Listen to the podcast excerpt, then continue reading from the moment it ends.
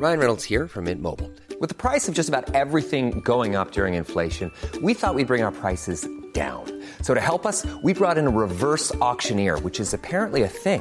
Mint Mobile unlimited premium wireless. Ready to get 30, 30, bit to get 30, bit to get 20, 20, 20, bit to get 20, 20, bit to get 15, 15, 15, 15 just 15 bucks a month. So, Give it a try at mintmobile.com slash switch.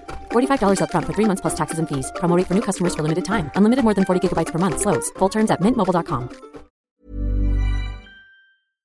Heraldo Radio. La HCL se comparte, se ve y ahora también se escucha. Inicia las noticias de la tarde con Jesús Martín Mendoza en Heraldo Radio.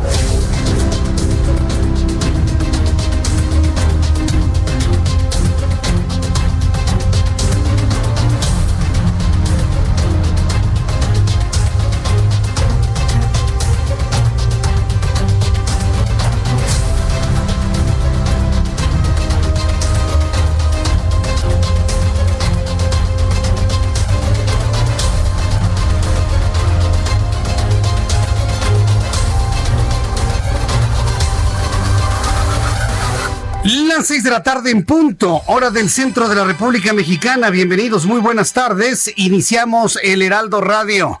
En esta tarde del viernes 28 de agosto del año 2020 se está cayendo el cielo en la capital de la República.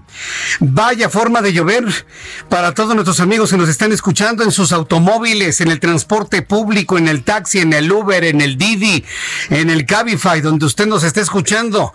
Manejen con mucha precaución. Saludos a sus pasajes saludos a las personas que se están trasladando en un viernes. Podría decirle que desde la nueva normalidad, inclusive desde el inicio del resguardo de la pandemia, el primer viernes verdaderamente caótico en la capital de la República. Vaya tránsito. Y luego si usted le, le suma la forma de llover en una quincena adelantada. Realmente estamos en un momento en la capital de la República muy difícil. Así que bueno, pues le invito para que por favor maneje con mucha precaución en este día 28 de agosto, que por cierto es un día consagrado a los abuelos. Así que de esta manera estamos iniciando nuestro programa de noticias. Súbale el volumen a su radio, que le tengo la información más importante hasta este momento.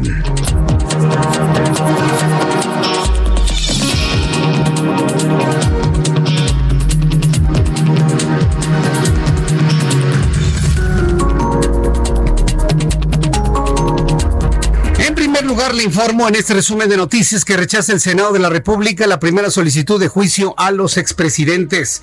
Este asunto que se, que se ha prestado para todo tipo de comentarios y sobre todo para eh, posiciones de carácter político. Bueno, pues ahora ya se está informando que ha sido rechazado y esta es la noticia número uno del día de hoy. La mesa directiva del Senado rechazó dar entrada a la primera solicitud para realizar la consulta ciudadana con el fin de que se juzgue a los presidentes de la República. Vaya en esta lógica o en esta idea de entender a los presidentes ya culpables de entrada de algo. La petición debe estar respaldada por al menos 43 legisladores y el documento entregado solo cuenta con la firma de 15, de 15 de Morena. Ni siquiera los de Morena estarían de acuerdo en que se le juzgue a los presidentes, claro, para que en un momento dado se cure en salud el actual presidente de la República, por lo que no se le dio entrada. Así que este asunto del juicio a los presidentes de la República es en este momento un verdadero buen deseo pero no se ha podido concretar bajo ninguna circunstancia. También le informo que el próximo 7 de septiembre, 10 gobernadores que conforman la Alianza Federalista ¿Qué, ¿Qué, es esto de la Alianza Federalista? Bueno, pues es que se está fracturando, se está rompiendo la CONAGO. Esa es la noticia.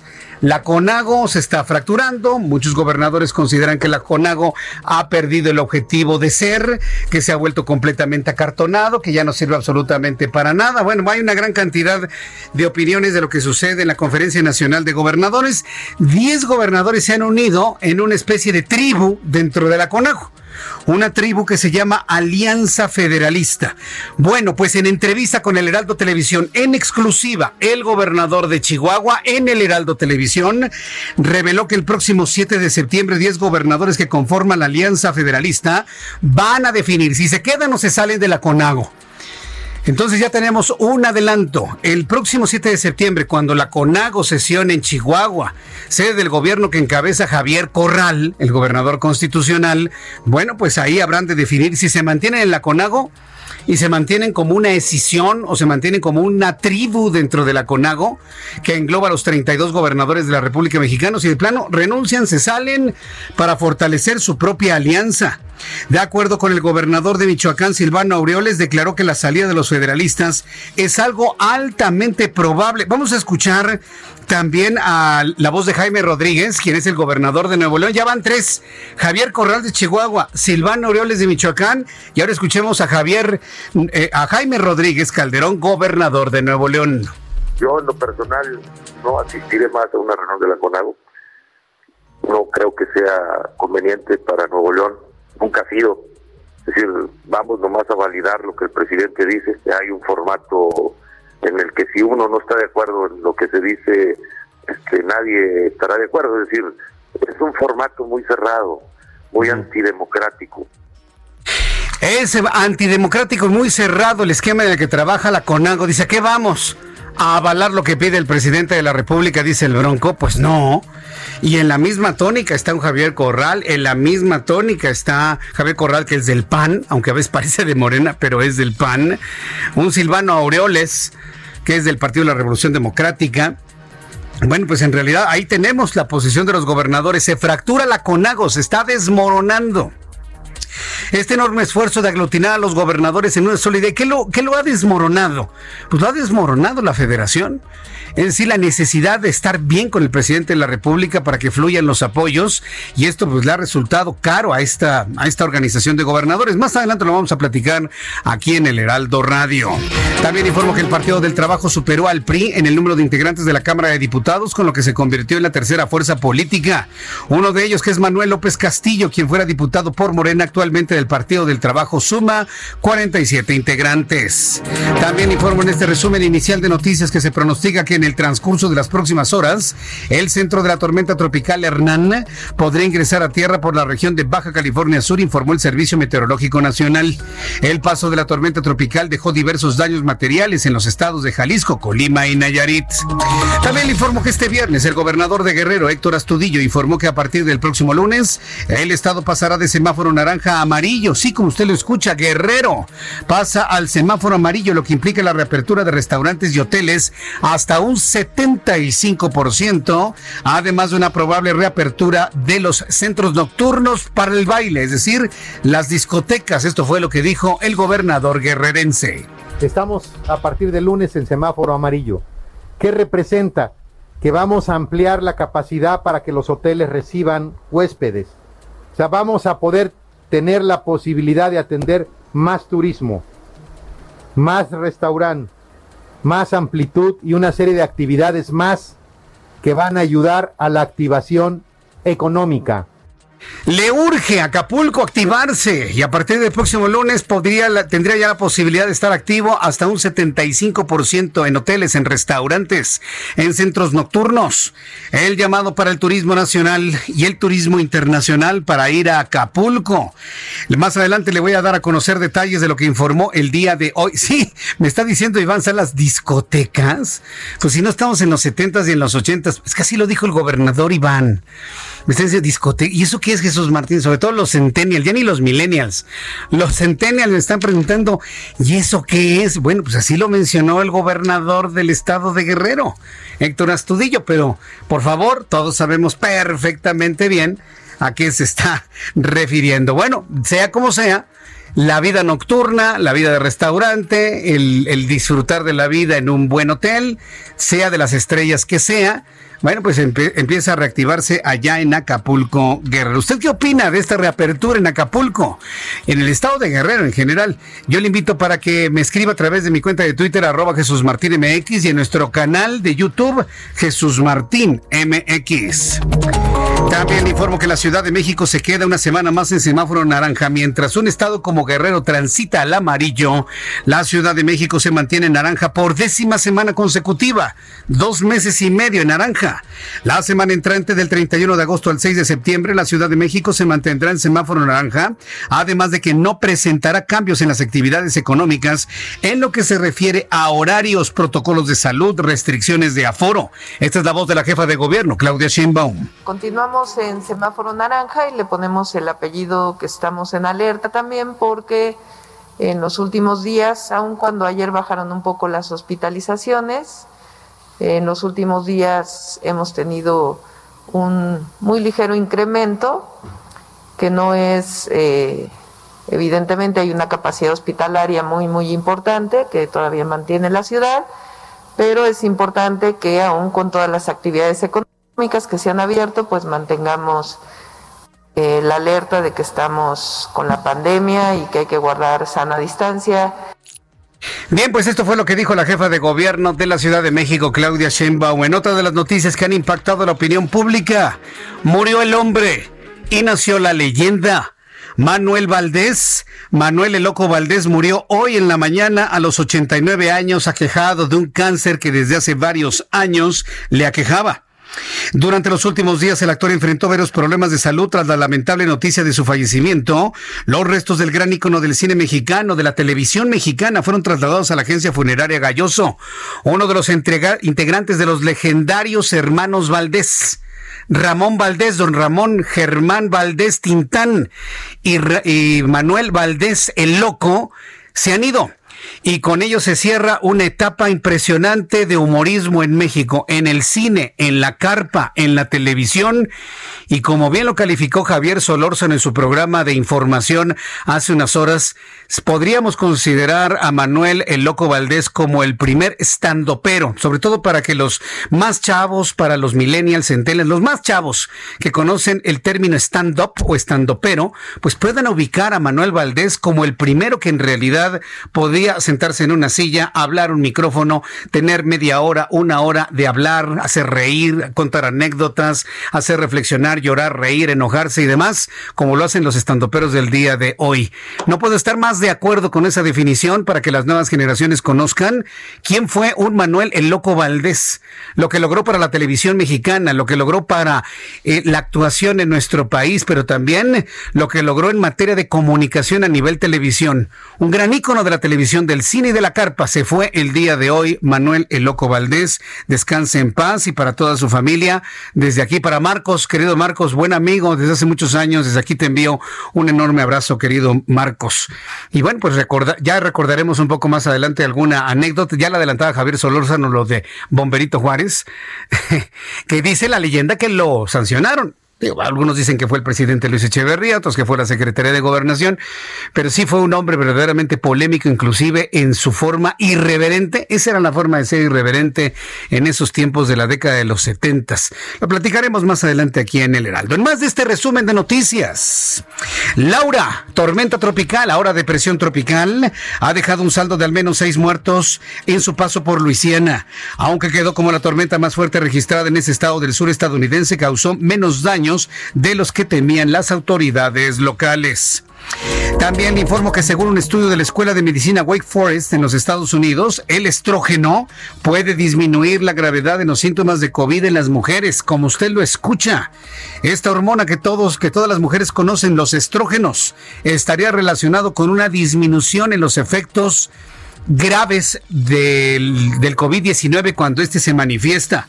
Esta hormona combate la enzima que facilita la entrada del virus a diferentes órganos como los pulmones y el corazón. El virus entra más que a los órganos a las células de sus órganos. Y es precisamente cuando se, como una, imagínense una sanguijuela, para que se tenga una idea, el virus es como una sanguijuela, se pega a la célula inyecta su material genético, el núcleo de la célula infectada lo replica, se inflama, se hincha y revienta, dejando libres, fíjese, entre 20 mil hasta 200 mil virus de una sola célula. Entonces, el nivel de gravedad está en función precisamente de la cantidad de virus que se reproducen dentro de una célula humana. ¿En qué células? Precisamente en las células de pulmones y en las células de corazón. Cuando uno lo describe y uno lo imagina de esta manera, es verdaderamente espantosa la forma en la que actúa el, virus. películas, cintas cinematográficas se han inspirado en la forma, en la forma en la que actúa eh, los virus. ¿Sabe cuál es una de ellas? Alien, el octavo pasajero. Si usted ha visto Alien, ¿ha visto el animalejo ese? ¿Cómo, cómo se pega al rostro de uno de los astronautas? Y luego le inyecta algo y este se reproduce en el estómago. Ah, bueno. Esa película en la forma de actuar del supuesto extraterrestre está inspirado en la forma en la que trabajan los virus, para que usted se dé una idea. Pero bueno, ya al ratito también le platico sobre esto eh, próximamente aquí en el Heraldo Radio. También informe las noticias internacionales, sorpresa en el mundo y la noticia llega desde Japón. El primer ministro japonés Shinzo Abe anunció su renuncia por motivos de salud. Sí, renunció Shinzo Abe. Tan solo cuatro días después de superar el récord de días consecutivos en el cargo que ostentaba su tío abuelo Eusaku Sato. Tras conocerse la noticia, la bolsa de Japón se desplomó el 2.1%. Se va Shinzo Abe a un año de dejar el cargo. Le faltaba un año, pero dice no aguanto, estoy enfermo, no me siento bien y se mueve toda la condición política allá en el país del sol naciente. Las 6 de la tarde con 15 minutos, hora del centro de la República Mexicana. Escuche usted el Heraldo Radio. Yo soy Jesús Martín Mendoza, que como todas las tardes a lo largo de todos estos 16 años, le ha acompañado con las noticias a esta hora de la tarde. Vamos con mi compañero Fernando Paniagua, corresponsal en el estado de Querétaro del Heraldo Media Group, quien nos informa, nos actualiza. Adelante, Fernando, ¿qué nos tienes? Jesús Martín, buenas tardes. En Querétaro, de los 6.000 364 personas que se han infectado con el virus SARS-CoV-2, el 2.08% son menores de 20 años. De acuerdo con datos de la Secretaría de Salud del Estado, 130 menores de 20 años han dado positivo a la enfermedad COVID-19, lo que representa, decíamos ya, el 2.08%. De estos 130 menores de edad, 88 son menores de 10 años y eh, eh, de, de 19 años y 42 son menores de 9 años. Además de las 736 personas que desafortunadamente han perdido la vida por la pandemia, la Secretaría de Salud del Estado reporta en su informe diario el fallecimiento ayer del primer menor de edad en la entidad. Se trataba de un varón de 10 años de edad que padecía inmunosupresión y que se encontraba hospitalizado. Esta es la información, Jesús Martín. Muchas gracias por la información, Fernando Paniagua. Hasta luego, buenas tardes. Vamos con Pablo Cruz, nuestro corresponsal en el Estado de México. Adelante, Pablo. ¿Qué tal, Jesús Martín? Buenas tardes. Te informo que el gobernador del Estado de México, Alfredo del Mazo Maza, ha señalado que su administración tiene como prioridad apoyar a las familias vulnerables de la entidad, razón por la cual se incrementarán los apoyos sociales. En un mensaje que emitió a través de sus redes sociales, Del Mazo destacó que la entidad sigue avanzando y acoplándose a la nueva normalidad, por lo que se han generado apoyos económicos y fiscales para que los pequeños negocios y las empresas puedan seguir operando. Señaló que es necesario seguir avanzando, lo que significa aprender y entender que la realidad cambió, lo cual representa que debe existir una adaptación a las nuevas condiciones de vida. Finalmente, el gobernador mexiquense reiteró que se deben seguir manteniendo las medidas sanitarias más importantes, como la sana distancia, el lavado frecuente de manos y usar el cubrebocas. Eso es todo, Martín. Excelente tarde. Muchas gracias, Pablo Cruz. Hasta luego, que te vaya muy bien. Vamos con nuestro compañero Gerardo Galicia, ya en las noticias del Valle de México. Gerardo Galicia, en algún punto de nuestro Valle de México. Adelante, Gerardo. En la zona centro, cerca de la colonia Tabacalera, Jesús Martín, ya recorrimos los alrededores del Monumento de la Revolución y tenemos intensa lluvia, hay que manejar con mucha precaución, encercamientos. Por supuesto, muy cerca de este punto está el Paseo de la Reforma, van a encontrarse con las mismas condiciones, eh, encercamientos bastante severos ya en carriles laterales sobre todo y en las diversas glorietas entre la zona de la Avenida Hidalgo y su cruce con Avenida de los Insurgentes. Y ya en estos momentos estamos eh, circulando sobre Insurgentes, Jesús Martín. Es una verdadera laguna la que se ha formado entre la Avenida Chapultepec y las inmediaciones de la calle de Liverpool. En este punto, Insurgentes eh, prácticamente queda bajo el agua. Eh, es un encharcamiento no tan profundo, pero lo suficiente para detener a los automovilistas y generar rezagos. Así que habrá que manejar con mucha, mucha precaución. Y por lo pronto, el reporte sigue lloviendo de manera impresionante en toda esta zona. Muchas gracias por la información, Gerardo. Hasta luego. Sí, empezó a llover durísimo hacia las 5 de la tarde con 40 minutos, cuarto para las 6 de la tarde. Qué forma de llover y sobre todo con viento. Parece que nos estaban echando cubetadas de agua. Alan Rodríguez, ¿en qué zona del Valle de México te encuentras? Adelante, Alan.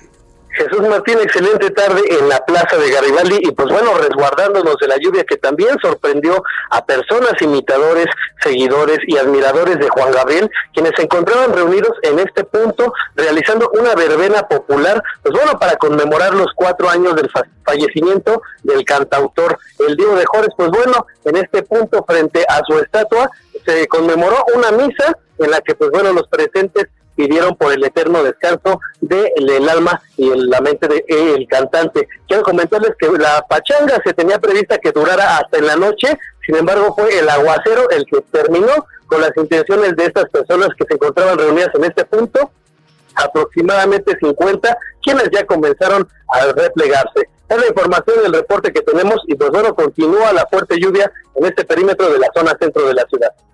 Gracias por la información, eh, Alan Rodríguez. Estamos al pendiente. Una forma de llover tremenda en el Valle de México. Por favor, maneje con mucho cuidado. Ya ahora, ya con el tránsito vehicular, ha empezado a incrementar otra vez los accidentes vehiculares. Ya el miércoles pasado, precisamente, Mariano Rivapalacio nos hablaba de este fenómeno. Empiezan los accidentes vehiculares. ¿Cuánto el reloj marca? Las 6 de la tarde con 20 minutos hora del centro de la República Mexicana. Vamos con mi compañero Abraham Arriola, que como todos los días nos informa lo que sucede en México, el mundo, en el tiempo en un día como hoy, 28 de agosto. Bienvenidos, esto es un día como hoy en la historia 28 de agosto. 1845. En Estados Unidos se publica por primera vez la revista Scientific American.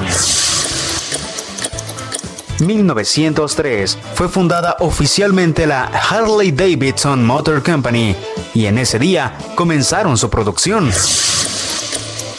1964. En Estados Unidos, el cantautor estadounidense Bob Dylan les hace probar marihuana por primera vez a los miembros del grupo británico de rock The Beatles. 1963. En Washington, D.C., el afroestadounidense Martin Luther King pronuncia su célebre discurso I Have a Dream. Mientras tanto, en México en 1829 nace Agustín Melgar, militar mexicano, considerado como uno de los niños héroes, o al menos es lo que la leyenda cuenta. 1931 entra en vigor la Ley Federal del Trabajo. 1973. Un terremoto de 8.7 grados azota a los estados mexicanos de Veracruz, Puebla, Oaxaca, Tlaxcala y Morelos, dejando un saldo de 1.200 a 3.000 muertos. Año 2010. En México cesa sus operaciones la empresa mexicana de aviación.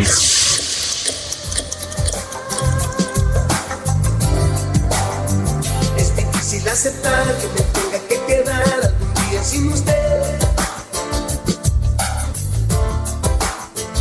y 2016 fallece Juan Gabriel, ídolo de la música mexicana. El divo de Juárez dejó más de 300 canciones con las que, ya sea en la cantina o trapeando en el domingo, lo recordamos con muchísimo cariño.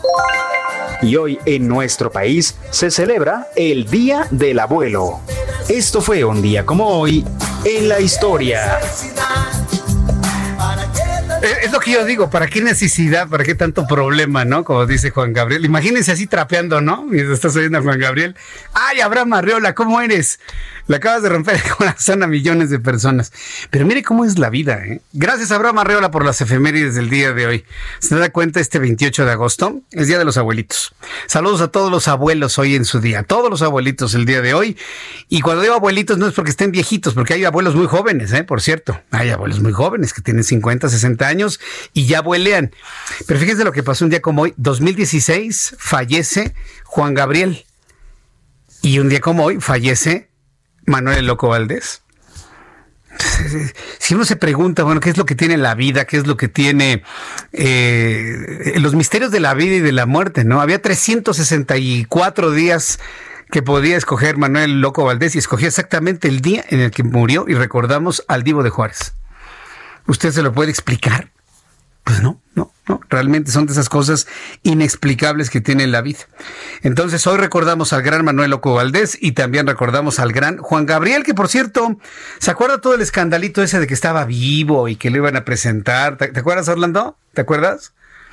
Que le iban a presentar a principios de este año y que en enero iban a decir dónde estaba, que porque había fingido su muerte. ¿Quién lo decía? ¿Su abogado, no? ¿O quién? Alguien ahí. Un enamorado que tenía este Juan Gabriel, seguramente. Eh para que tuviese efectos, obviamente, sobre los juicios, sobre las herencias. Ya saben, ¿no? Cuando alguien deja patrimonio y deja herencias, los que se quedan vivos, bueno, se, se matan a mordidas, por decirlo menos. A mordidas. No en todos los casos, pero sí en la mayoría, en muchos, por supuesto que sí. Bien, vamos a ir a los mensajes. ¿Cuánto me queda para ir al mensaje? Este, ¿Cuánto? Ah, bien, me quedan unos cuantos segundos para decirle a usted, por favor, que eh, después de los anuncios vamos a entrar en eh, comunicación con nuestros compañeros reporteros y le voy a dar a conocer lo que rechazó el Senado, este asunto de quitar el el bueno, el quitar el fuero y por lo tanto hacer juicio a los expresidentes se quedó como una buena intención. Fue rechazado en el Senado de la República. Le platicaré en qué consiste esto. Vamos a actualizar los números de COVID a ver si hoy no se equivocan, ¿no? En la Secretaría de Salud. Y le invito para que me escribe, escriba a través de mi cuenta de Twitter, arroba Jesús Martín MX, Twitter, arroba Jesús Martín MX, y a través de nuestro canal de YouTube con chat en vivo para retroalimentarnos en el canal Jesús Martín MX. Escuchas a Jesús Martín Mendoza con las noticias de la tarde por Heraldo Radio, una estación de Heraldo Media Group. Heraldo Radio, la HCL se comparte, se ve y ahora también se escucha.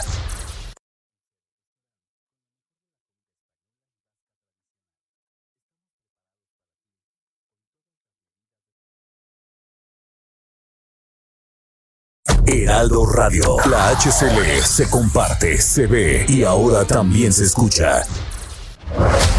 Escucha las noticias de la tarde con Jesús Martín Mendoza. Regresamos.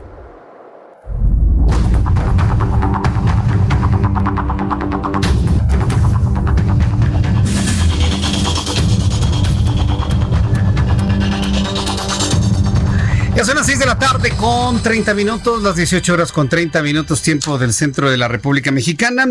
Vamos a continuar con la información eh, que ha impactado a nuestro país, a la opinión pública. Es necesario que el próximo año se realice una consulta contra los expresidentes, dice Andrés Manuel López Obrador, y dale con, y dale con la consulta. ¿La, la consulta qué? O sea, la consulta qué? Si hay delitos que fincarle a un expresidente de la República, pues adelante con el juicio. Si esos delitos no se confirman, que se declare inocente. Pero la consulta como para qué? Para que todo el mundo diga sí, aunque no tenga nada que ver el presidente. E-, eso me parece que raya en lo peligroso, no para los presidentes, para cualquiera de nosotros. ¿Eh? Porque si se hace con un presidente de la República, se puede hacer con cualquiera de nosotros. Vamos a hacer una consulta para ver si enjuiciamos a Jesús Martín. Pero pues Jesús Martín es inocente, ¿no? Ah, no, pero si la gente dice, sí, enjuicienlo. No, pero soy inocente. No, enjuicienlo. Liberen a Barrabás. ¿Y qué hago con Jesús? Crucifícalo. Es lo mismo, lo vuelvo a decir. Es un despropósito esto. Pero bueno, hoy en la mañana volvió a insistir el presidente de la República y hay respuesta en el Senado de esto, ¿eh? Pero vamos por partes. Primero lo que ocurrió esta mañana.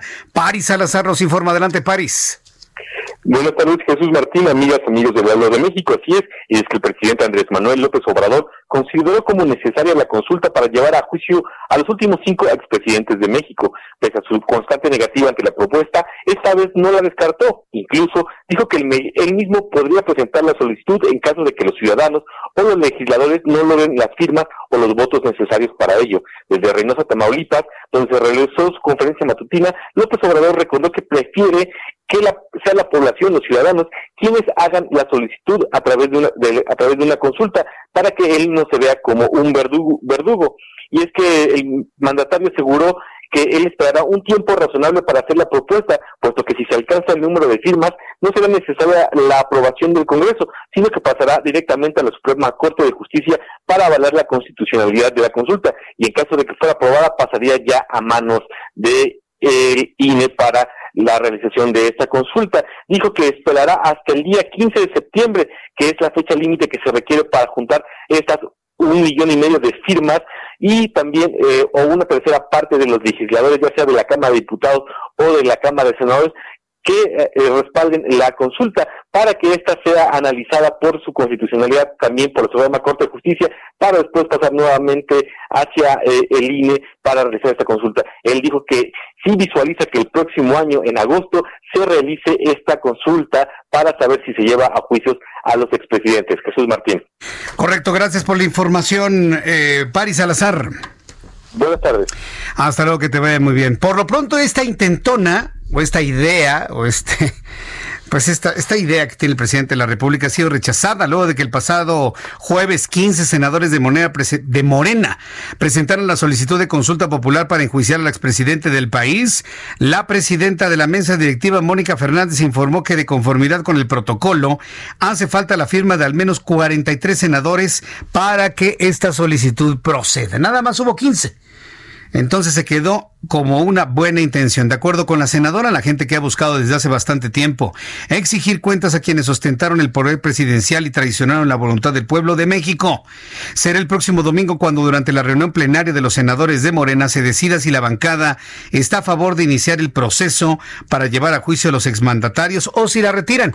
Tengo en la línea telefónica a Mayeli Mariscal, eh, eh, perdón, Mayeli Cortés con, ah, sí, ok. Mayeli Cortés. Sí, es que, es que hay dos reporteras que se parecen mucho a su nombre. Bueno, Mayeli Cortés, nuestra reportera del Heraldo Media Group. Adelante, Mayeli. Eso sonó que colgó, ¿verdad? se cortó, ¿verdad? Sí, se cortó. Bueno, le vamos a, a, marcar nuevamente a nuestra compañera reportera para que nos comente también sobre una compra una compra que ha hecho el Movimiento de Regeneración Nacional mientras se está debatiendo en el ámbito legislativo la conveniencia de llevar a juicio a algunos, eh, a, los presidentes, bueno, ni siquiera algunos, a todos los presidentes. Espero que también llamen a Luis Echeverría y espero que también llamen a Carlos Salinas, que no sé si ya se percató que el presidente ya no le llama el innombrable. Mientras todo eso sucede, el Movimiento de Regeneración Nacional se compró un edificio de 600 millones de pesos. Edificio, pero en serio, ¿eh? Un edificio en el centro de la Ciudad de México, en la avenida 20 de noviembre, con el objetivo de estar cerca tanto de la jefatura de gobierno como del Palacio Nacional. En la compra, fíjese lo que le voy a decir, en la compra de este edificio, Morena, el Movimiento de Regeneración Nacional, está confiando y de esta manera mandando también un mensaje. Al comprar un edificio prácticamente en el centro, prácticamente a un lado de la sede de los dos poderes, tanto local como federal, Morena lanza un mensaje de su prevalencia o su permanencia para el siguiente periodo federal. Si no, ¿para qué se lo compran en el centro, no? Si ellos ya no van a ser gobierno. Ellos visualizan que van a repetir jefatura de gobierno y que van a repetir presidencia de la República. Si no, ¿para qué lo compran en la avenida 20 de noviembre? Mayeli Cortés, adelante, te escuchamos. Buenas tardes, Jesús Martín. Pues como bien comentas, estarían a unas cuadras del Palacio Nacional y también de la jefatura del gobierno capitalino. Este edificio tendrá un costo de 600 millones de pesos, es decir, será más caro que el originalmente elegido para ser sede de Morena por Jade Kolpolensky, que también estuvo como dirigente del partido, el que ella había escogido, se ubica en Hamburgo 64, en la colonia Juárez, y tendría un costo de 215 millones de pesos es decir, 385 millones de pesos estaría pagando más Morena por esta sede ubicada en el centro histórico de la Ciudad de México. La propia Jacob Polensky da su lectura de por qué el actual dirigente Alfonso Ramírez Cuellar decidió comprar este inmueble y no quedarse con el que ella había seleccionado. Vamos a escucharla tratando de hacer y ofreciéndole a los dueños de Hamburgo, los que nos vendieron a Hamburgo, es que no le cobren multa y que les compre un inmueble más caro, ¿no? Pero además, un inmueble que cuesta tres veces más que el que quiere cancelar. Entonces dices, perdón, pero aquí hay gato encerrado. Al respecto, Alfonso Ramírez Cuellar aseguró pues que no hay gato encerrado, como dice Jacob Polensky. Él justificó la decisión de comprar un edificio más grande en que ahí serían removidas todas las áreas de Morena que actualmente pues operan en lugares separados. Pero bueno, vamos a escuchar cómo lo dijo. Pues es, es un edificio más grande, eh, se le dio toda la información al comité ejecutivo Este, ahí se van a integrar absolutamente todas las todas las eh, secretarías, todas las áreas, eh, son más metros cuadrados. Eh, el edificio de Hamburgo tenía serios problemas de inundación y se consideró que era mucho mejor trasladarse a, a, 20 de noviembre. Es más caro, pero es este tres veces más grande. Y pues Jesús Martín, veremos cuál es la decisión final de la dirigencia, pues que finalmente se queda al frente de Morena. Recordemos que a Ramírez Cuellar solo le quedan 40 días al frente del partido, después será electa por encuesta una nueva dirigencia. Y pues saber cuál es la decisión final, si deciden quedarse con este edificio de 20 de noviembre o finalmente dónde se establece la sede de Morena. Y como bien decías tú, pues ubicarla en el centro histórico, pues se los hace pensar, hace prever que pues ellos creen que se van a quedar en el gobierno capitalino y pues también en el gobierno federal, este, pues en, en la siguiente elección. Es el reporte que tenemos. Bien, pues muchas gracias por la información. Nayeli Cortés. Buenas tardes. Gracias, muy buenas tardes. Sí, eh, algunas personas a través de mi cuenta de YouTube no escucharon el, la nota, pero bueno, escuchamos la voz de Jacob Polensky, escuchamos las justificaciones de Alfonso Ramírez Cuellar y sí, efectivamente, el análisis y la coincidencia de las cosas está en el sentido de que está Morena visualizando quedarse en el gobierno tanto de la Ciudad de México como en el gobierno federal, por eso compran su sede. Vaya, ni el PRI, ni el PRI, de verdad, de verdad se lo digo, ni el PRI. El PRI tiene, tenía, tiene su sede ahí en Insurgente Centro, muy cerca del Monumento a la Revolución. está muy lejos de Palacio Nacional y está muy lejos de Los Pinos. Ah, no, Morena quiere tener su sede de partido junto a la sede del gobierno federal. Todo lo que se le criticó en, el, en su momento al Partido Revolucionario Institucional, que no tenía por qué ser el partido en el gobierno, que el gobierno era independiente de los partidos y todo ese tipo de cosas, hoy está... y nadie lo critica, ¿eh? nadie lo señala. cuidadito si alguien lo pone en la mesa para el análisis. Y cuidadito, porque se enojan. No, no puede ser. estamos en un, en un retroceso. Todo lo que dijeron que no iban a hacer lo están haciendo, pero al doble. Ahora, una sede del partido donde uno de sus integrantes ganó la presidencia de la República, prácticamente, no, pues de una vez compren la sede del Poder Judicial, ¿no? Pues de la Suprema Corte, pues ahí está a un lado. ¿Sí? O compren la catedral, ahí la, la, la remozan y la vuelven oficina, que falta, no, no les Faltaría, no, les faltarían ganas, ¿eh? Compren la catedral y ahí hacen oficinas, y que sea la sede del Movimiento de Regeneración Nacional, la catedral. No, no puede ser. Pero en fin, bueno, allá ellos. Va a ser muy interesante escuchar al presidente de la República el lunes en su conferencia matutina, qué es lo que opina de que su propio partido político se gaste 600 millones de del águila. Pues no que austeridad. En el edificio donde están están muy bien. Cuando alguien compra algo más grande ¿por qué? Porque se va a extender, porque va a crecer, porque va a engordar. Entonces, a ver qué dice el presidente lunes. Ay, no, yo no opino de eso porque yo soy muy respetuoso de la vida de los partidos. Entonces ya con eso ya nos mató a todos, ¿no? Ya con eso nos mató absoluta. Yo soy completamente respetuoso de la vida de los partidos. Porque ya lo he dicho en otras ocasiones. Pero vamos a dejar a que descanse, a que repose, a que macere esta información todo el fin de semana y a ver el lunes que comenta el presidente. Este viernes se dio a conocer que los 10 gobernadores que conforman la Alianza Federalista definirán el 7 de septiembre su salida de la Conferencia Nacional de Gobernadores. Voy por partes. Desde hace varios meses hay una intensa crítica de algunos gobernadores de que la CONAGO no sirve para nada. ¿Se acuerda de la CONAGO, no? Una conferencia que, eh, que empezó con varios gobernadores, fue de alguna manera invitando a todos hasta que todos, incluida la jefa de gobierno, se encuentran dentro de la Conferencia Nacional de Gobernadores. Bueno, pues ellos insisten en que se ha vuelto acartonada, que no sirve para nada, que lo único que han hecho es avalar y palomear lo que dice el presidente de la República. ¿Y qué pasó? Se fracturó CONAGO. Se fracturó Conago y nació una tribu dentro de Conago, una escisión, un club, un llámele como quiera. Pero dentro de la Conago hay un grupo que se dicen llamar Alianza Federalista.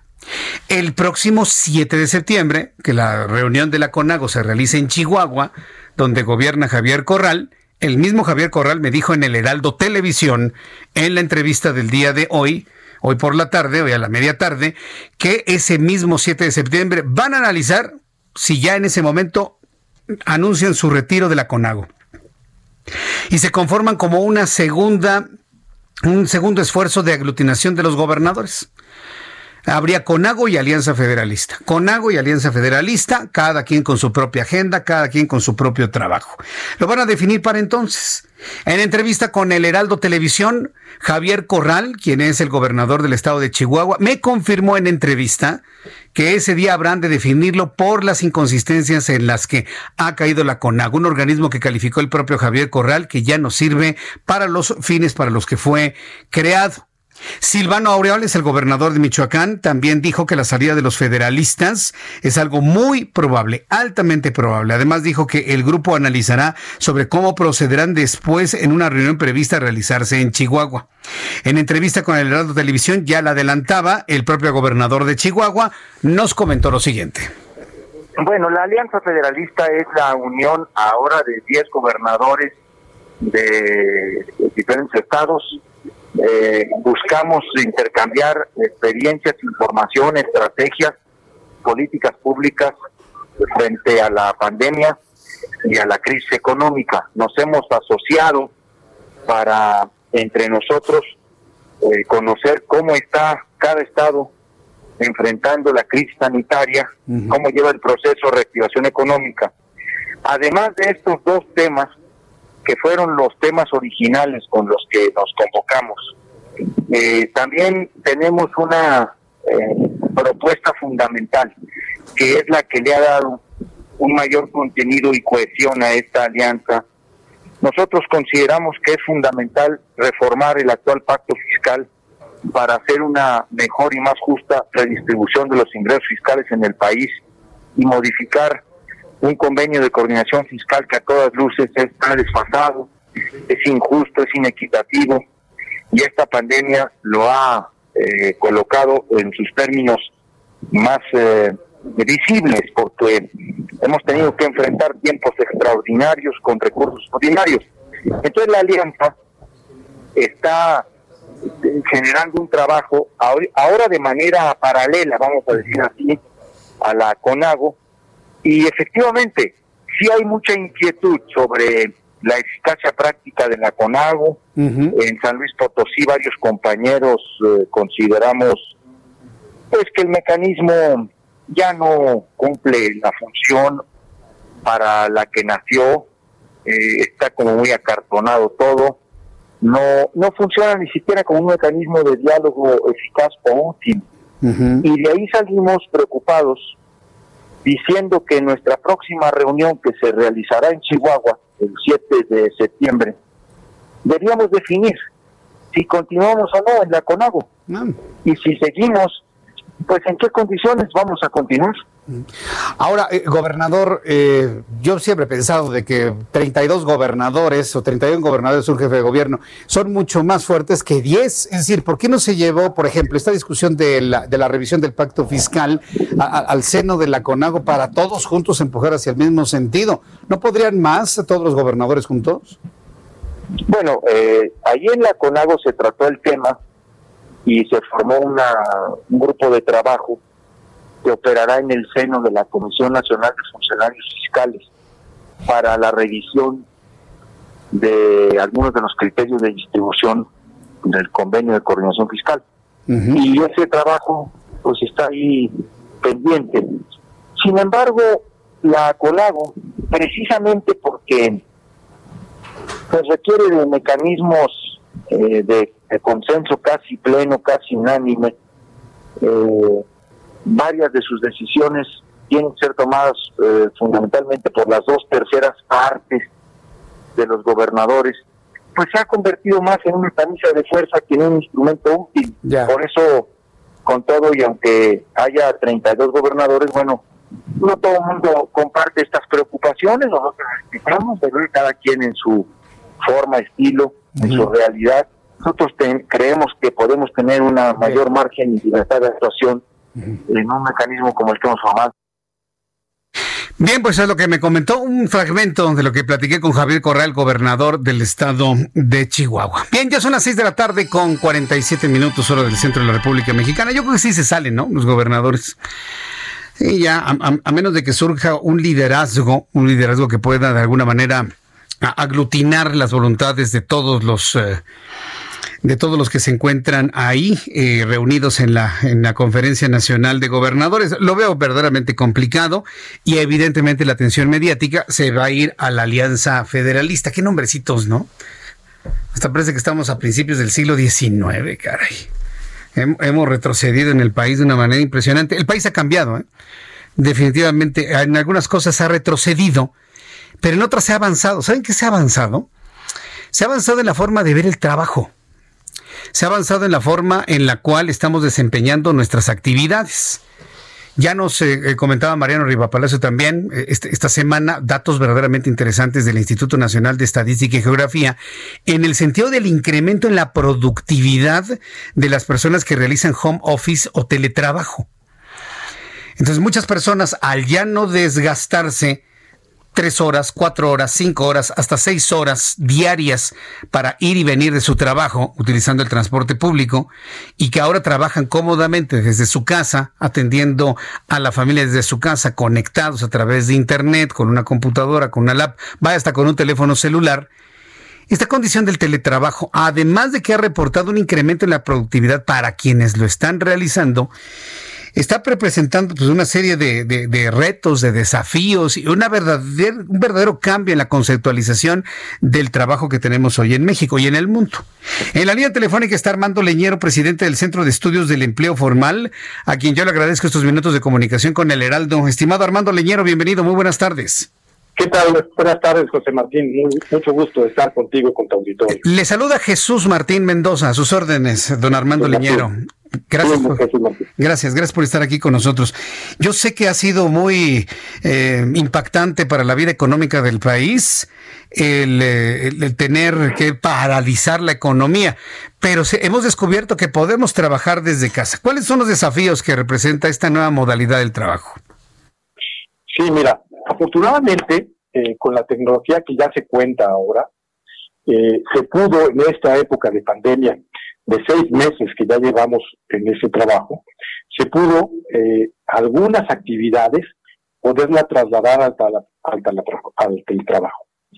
Eh, pero enfrente se presentan muchas interrogantes de cómo debe celebrarse. Lo hicimos un poquito como Dios nos va a entender, sin, pues con la buena voluntad de las personas y de los patrones y los trabajadores para poder seguir trabajando, seguir pudiendo tener un ingreso para que los trabajos y las actividades no se paren. Y esto afectó principalmente a puestos administrativos, de servicio, eh, eh, consultorías que se pueden hacer a través de los sistemas electrónicos. Ahora, ¿qué viene? Bueno, pues eh, todo este tipo de trabajos obviamente no entran en este tipo de, actividades, los trabajos que necesitan las personas presencialmente, la construcción, la industria manufacturera. Eso es muy difícil que se vea las personas de servicio que trabajan en restaurantes y todo. Entonces, esto se eh, viene más a las personas que son servicios, agencias de viaje, eh, despachos, etcétera. ¿Qué es? Bueno, pues legislar adecuadamente las condiciones en las cuales se presta el servicio porque ahora pues se han ido a sus casas, pero aquí las preguntas es por lo que ha surgido. Bueno, y los horarios de trabajo hay que establecerlos, cuál es la forma. También otra modalidad que se va a venir es la forma de compensar a las personas de cómo se trabaja. Estamos acostumbrados a trabajar por horas, por tiempo determinado, un horario de trabajo. Con el, eh, con el teletrabajo esta modalidad cambia porque al estar en casa, el teletrabajo se da con otros roles, que está la familia, que está eh, eh, los hijos, que hay, hay actividad. Y entonces, no necesariamente es por tiempo, sino que ahora se va a tener que buscar la forma de, más que el tiempo, pagar y recompensar el resultado. que me parece es algo muy, muy bueno porque puede ayudar a tener más productividad, como tú lo comentabas ahora, sino que lo importa es tener entregables perfectamente mm, regulados y planeados, ¿sí? independientemente porque hay llamas de casa que dicen, oye, aquí tengo que atender al cartero del, gas, ¿no? Y yo me, mejor trabajo en la tarde o en la noche, que me acomoda más, por ejemplo, ¿no? Entonces, son los retos que vamos a ver cómo regulamos en la ley este, este es el, trabajo. Efectivamente, yo creo que vamos a tener que ir a una legislación, a la preparación de una legislación completamente distinta para poder regular esta forma de trabajar. Eh, ¿Dónde puede el público conocer más del Centro de Estudios del Empleo Formal para conocer lo que ustedes hacen, de qué manera apoyan, asesoran y demás? Sí, mira, y además estamos abiertos a asesorar eh, a cualquier persona de las mejores condiciones de trabajo. Estamos en Twitter, es eh, arroba CEEF, CMX. Y tenemos nuestra página de internet que es www.safe, este, punto com, Bien, nuevamente la página www. Este,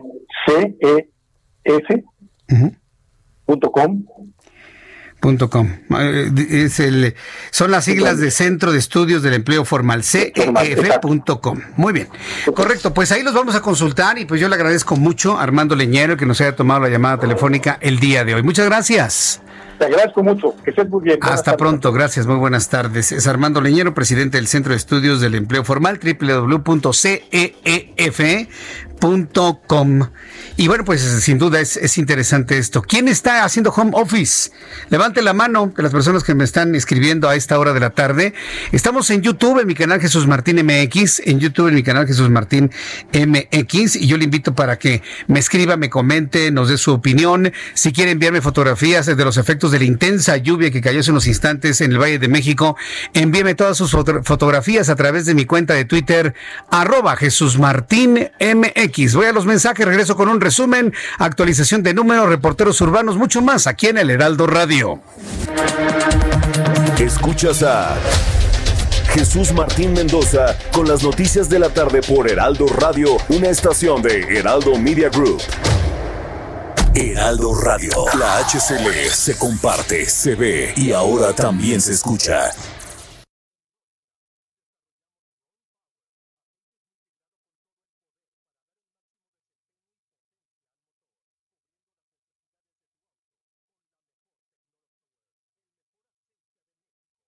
Escucha la H. Heraldo Radio. Escucha las noticias de la tarde con Jesús Martín Mendoza. Regresamos.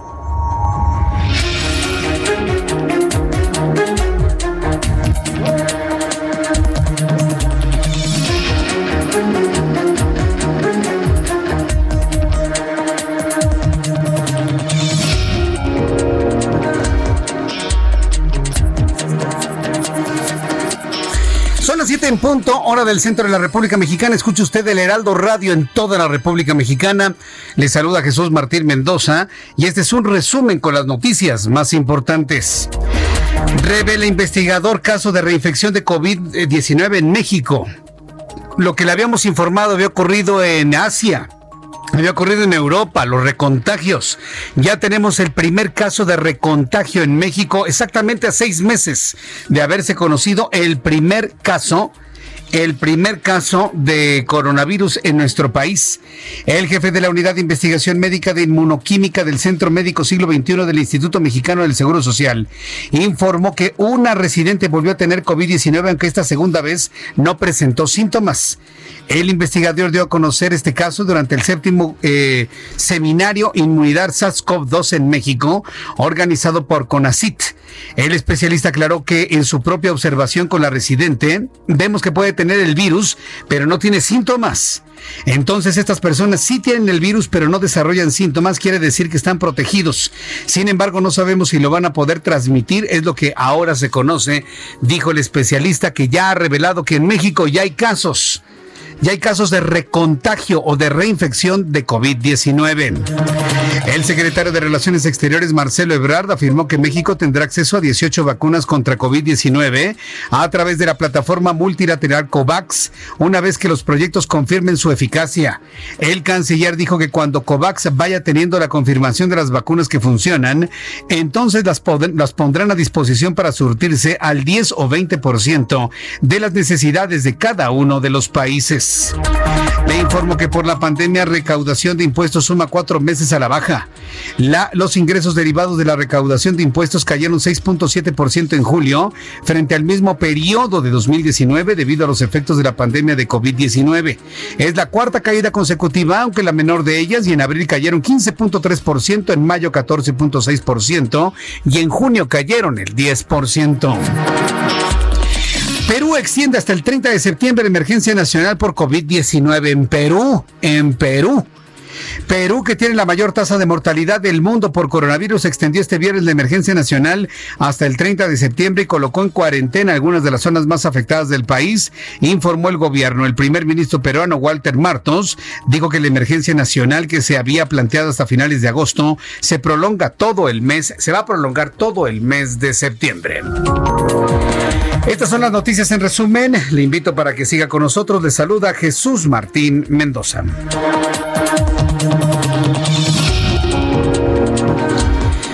Son las 7 con 4, las 7 con 4 horas del centro de la República Mexicana. Más adelante le informaré sobre el fallecimiento de Manuel Valdés.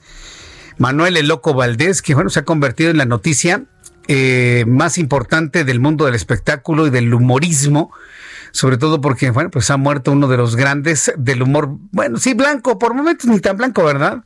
No, no, a veces era, era muy severo, ¿no? Sobre todo en sus variedades de medianoche, no, hombre, sí era Sí, no, no, sí se lanzaba, pero bastante, bastante fuerte el, loco Valdés. A mí, la verdad, me, me, caía de variedad. Aunque ya lo conocí cuando yo era un niño, sí. La verdad es que sí, yo lo recuerdo con, con mucho afecto. Me gustaba mucho cuando hacía su cara de Volkswagen con las puertas abiertas, ¿no? Inflaba los cachetes y se ponía las manos en las orejas, ¿no? Dice, este es un Volkswagen con las puertas abiertas, ¿no?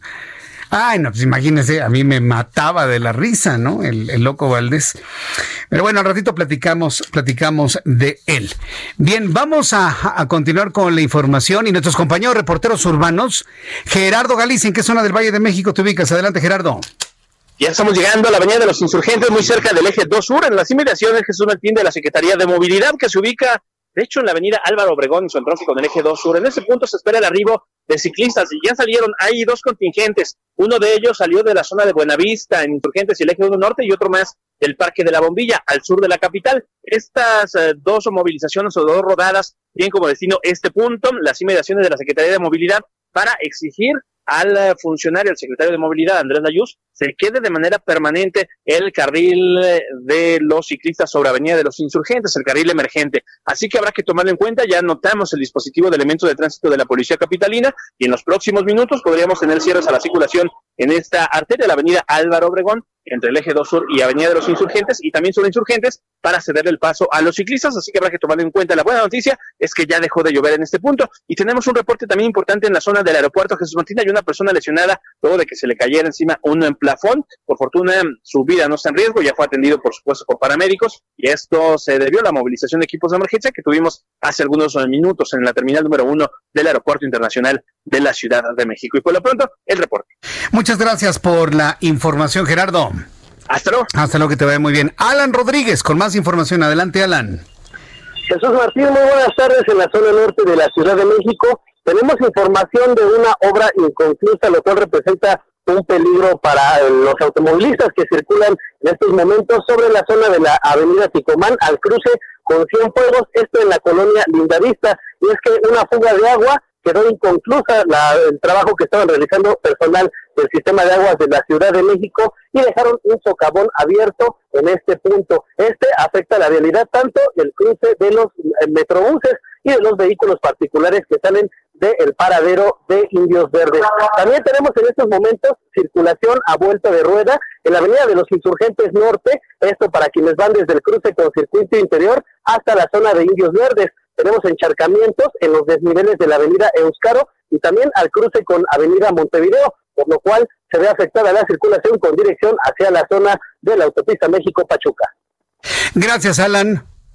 Excelente tarde. Igualmente para ti, que te vaya muy bien. Alan Rodríguez, con toda la información en, en materia de vialidad. Germán Medrano, eh, nuestro compañero Germán Medrano, se encuentra, es corresponsal en Los Cabos. Eh, allá están activados en Baja California Sur el plan de emergencias DN3 y el plan Marina en fase de prevención por Hernán.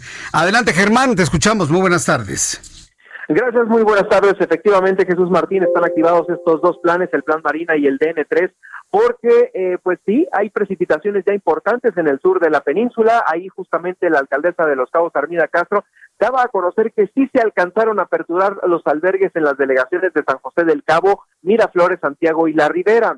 Agregó que previendo la noche y la madrugada de este sábado que se pusieran eh, pues eh, presentar más precipitaciones, se estaban haciendo perifoneos en las zonas de alto riesgo para hacer el exhorto a las familias a que si tienen una vivienda endeble se trasladen a los refugios designados eh, para, para que pasen ahí la noche. este meteoro no trae vientos pero sí trae mucha agua. Así que se invita a la ciudadanía a que estén atentos de los medios de comunicación, estas que se encuentran en zonas de alto riesgo, para que vayan a los uh, albergues. Esto lo dijo la alcaldesa. Sin embargo, en estos momentos, Jesús Martín, en este momento se está llevando a cabo uh, una reunión más del Consejo Estatal de Protección Civil, eh, la cual, pues bueno, se darán importantes eh, avisos como este, que es el, el el tiramiento de esta tormenta hacia el Pacífico mexicano. Se preveía que iba a estar eh, llegando a la ciudad de La Paz con mayor fuerza. Sin embargo, ya se ha degradado, ha perdido fuerza y ahora está virando hacia el Pacífico, ya no tanto para La Paz. Por ello, pues bueno, esperamos más información de cuáles serán las acciones a emprender en la capital del estado y en la zona de las poblaciones que dan al Pacífico de la del, del, de aquí de la península de Baja California. Es el reporte Jesús Martín. hemos visto imágenes que han llegado a nuestra mesa de redacción. Vaya forma de, de, castigar el, el, estado del tiempo a esta zona. Muy pendientes de todo lo que se informe en esta zona del país. Muchas gracias, Germán. Gracias, muy buenas tardes. Hasta luego, muy buenas tardes. Ya se aplica el plan de emergencias DN3, el plan Marina en esta fase de prevención por las intensas lluvias que ha dejado en esta zona turística del Pacífico mexicano. Bien, continuamos con la información en el Heraldo. Gracias por sus eh, opiniones, por sus comentarios. Me preguntan que si todo viene en casa. ¿Todo viene en casa? Hoy eh, estamos en las instalaciones del Heraldo transmitiendo nuestro programa en viernes. Me dice Alonso, por cinco ridículos en bicicleta quieren perjudicar a miles en automovilistas. Pues es que está de moda el ciclismo. Sí.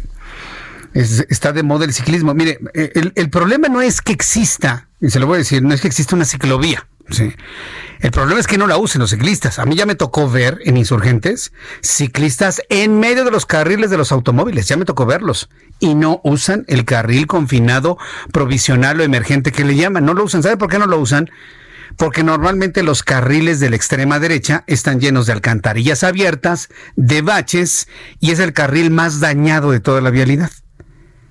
Y me tocó, y, los tipos no se movían.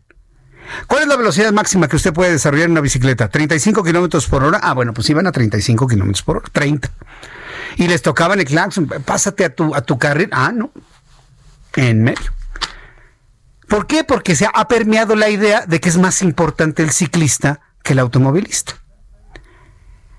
Lamentablemente hubo un tiempo en que la Secretaría de Movilidad se dijo, no, los niveles de prioridad primero es el peatón, luego los ciclistas, luego los automovilistas y allá apestados los automovilistas. Bueno, pues hay quien se lo ha creído muy en serio. Y hay ciclistas que se plantan en medio hasta del carril de alta y no se mueven porque dice, yo tengo más derechos que tú de andar en la calle. Y eso es lo que yo le he comentado a Maya en bici, porque yo me comunico con Maya en bici muchas veces. Ustedes recuerdan que Maya en bici es una mujer defensora de los derechos de los ciclistas. Y ella está consciente y sabe perfectamente bien que no todos, pero sí algunos ciclistas descomplican mucho la vida. Entonces, quiero decirle a los ciclistas que se portan y se ponen en esa actitud que nadie es más importante que el otro. ¿eh? Todos tenemos el mismo derecho de coexistir. Y si las reglas y el gobierno han establecido un carril confinado, usen su carril confinado. Porque si ustedes, ciclistas, utilizan el carril de los automóviles, no hay reglamento y no hay sanción que les puedan aplicar. Pero si como uno como automovilista se pasa al carril de los ciclistas, bueno, nos pueden meter hasta la cárcel si usted quiere. Entonces no es pareja, la ley no es pareja en eso, ¿eh? No hay, no hay forma de ser equiparar ni equitativo. No, Jesús Martín, es que nosotros somos más, vulnerables. No, la ley tiene que ser igual para todos. ¿Quién dijo que alguien tiene más derechos que los demás? La ley tiene que ser igual para todos y todos somos iguales ante la ley.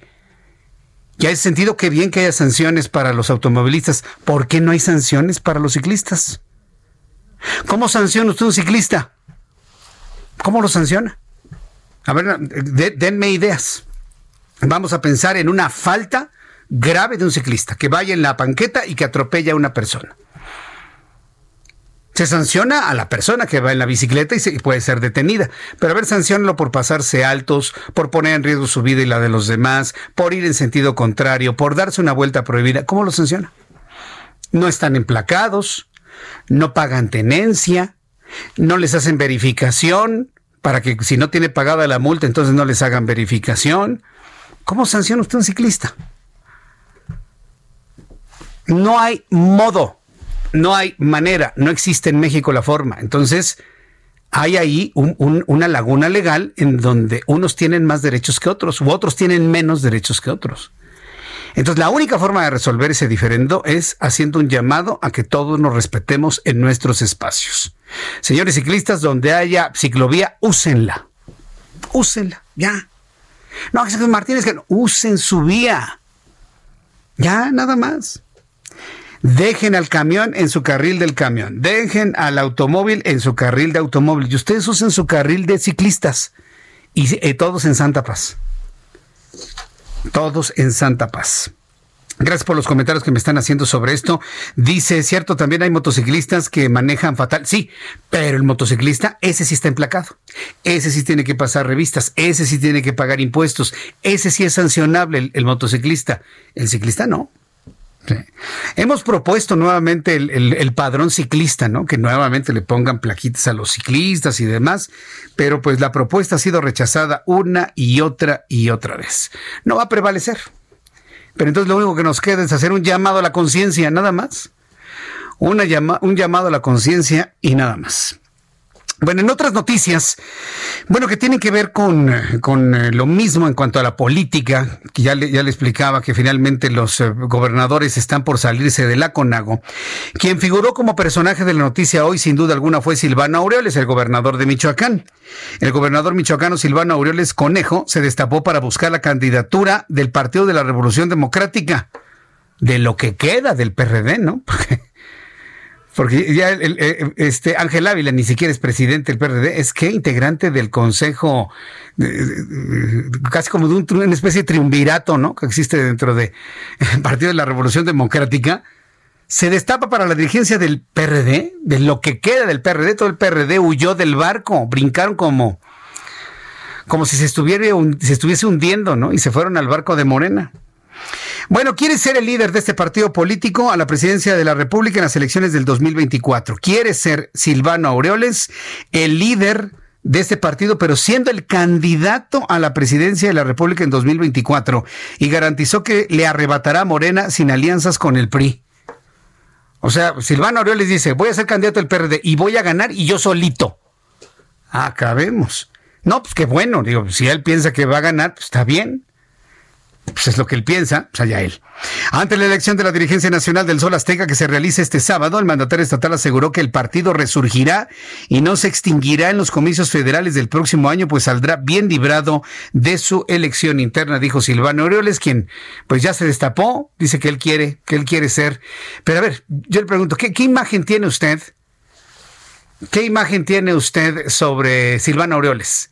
¿Qué imagen tiene usted eh, de Silvano Aureoles como gobernador de Michoacán? ¿Lo ve usted? ¿Lo ve usted como un candidato a la presidencia de la República? Yo, yo, no tengo ningún conflicto con Silvano Aureoles. Al contrario, me cae bien y nos llevamos bien. Pero sinceramente no lo veo, ¿eh? No lo veo. No lo veo. Veo más, ¿sabe a quién? A Miguel Ángel Mancera otra vez, repitiendo. Veo más a un Mancera en una alianza con otro partido político, nuevamente buscando, buscando ahí el, eh, ir por la presidencia de la República. Pero Silvano Aureoles. No, no, no, no lo veo. Pero bueno, ya veremos finalmente qué es lo que decide este partido político. Ya son las siete con dieciséis, las siete con dieciséis horas del centro de la República Mexicana. Hablaba de ciclistas y de repente otros medios de comunicación empezaron con, con las notas de, de ciclovías y de ciclistas y demás. Bueno, pues a los productores les agradezco y les deseo muchísimo, ¿eh? Que por favor estén siempre muy pendientes de lo que estamos diciendo en nuestro programa de noticias. Muchísimas gracias siempre por esa adherencia y sobre todo por estar muy pendientes de lo que estamos comentando. Le informo que los coordinadores de los grupos parlamentarios acordaron que la elección de la mesa directiva del Senado de la República para el próximo año legislativo se va a realizar el 31 de agosto a las 11 de la mañana para no interferir en las plenarias de los diferentes grupos parlamentarios, las cuales se llevarán a cabo los días previos. El próximo periodo ordinario de sesiones se llevará a cabo atendiendo las recomendaciones sanitarias ante la pandemia de COVID-19. Entre los acuerdos está que sesionarán dos días seguidos, es decir, martes y miércoles. Las primeras cuatro sesiones del periodo ordinario se realizarán el 1, 2, 8 y 9 de septiembre del presente, pues sí, pues del presente año, obviamente, ¿no? Entonces, esa es la agenda, la agenda que se tiene para la renovación de la mesa directiva del Senado de la República el 31 de agosto a las 11 de la mañana. En más noticias de partidos, rápidamente le informo que suman cuatro diputados y va a la presidencia de San Lázaro. El Partido del Trabajo superó este viernes al PRI en el número de integrantes de la Cámara de Diputados, con lo que se convirtió en la tercera fuerza política, en la tercera el Partido del Trabajo. El partido registró al exmorenista Manuel López Castillo, al exdiputado del PES José Ángel Pérez y a Héctor Serrano y Mauricio Toledo, quienes no tenían partido, con ellos suman 47 integrantes. 47 integrantes. Hay que recordar que Héctor Serrano, quien había renunciado al Partido de la Revolución Democrática, se mantenía como legislador sin partido. A partir de hoy se suma al Partido del Trabajo. El Partido del Trabajo reclamará ahora la presidencia de la mesa directiva en San Lázaro para el tercer año de la actual legislatura. Importante decirle que con la salida de López Castillo, Morena queda con 250 integrantes y al perder la mayoría absoluta tendrá que entregar la presidencia de la Junta de Coordinación Política a la bancada del Partido Acción Nacional. No se preocupe si no entendió todo esto. No, no, de verdad no se preocupe. Traer unos enredos que ni ellos mismos entienden. Entonces, no se preocupe si, ay Jesús Martín, no entendí nada. No, no se preocupe, no se preocupe. Nada más decirle que se andan cambiando de partidos políticos, los que no tenían ya tienen, o no se van al PT, ya van a entregar la mesa directiva al Partido Acción Nacional se está organizando todo esto para el inicio del periodo de sesiones de la Cámara de Diputados, Cámara de Sesiones de Congreso General, el próximo 1 de septiembre, donde habrá de escucharse el mensaje político, y, aquí veremos cómo, cómo lo, va a realizar en este año el presidente Andrés Manuel López Obrador. Recuerde que va a leer un mensaje político con motivo de la entrega de su informe por escrito, que ya se realiza así desde hace varios, varios años. Son las 7.19, las 7.19 horas del centro de la República Mexicana. Vamos con la información de...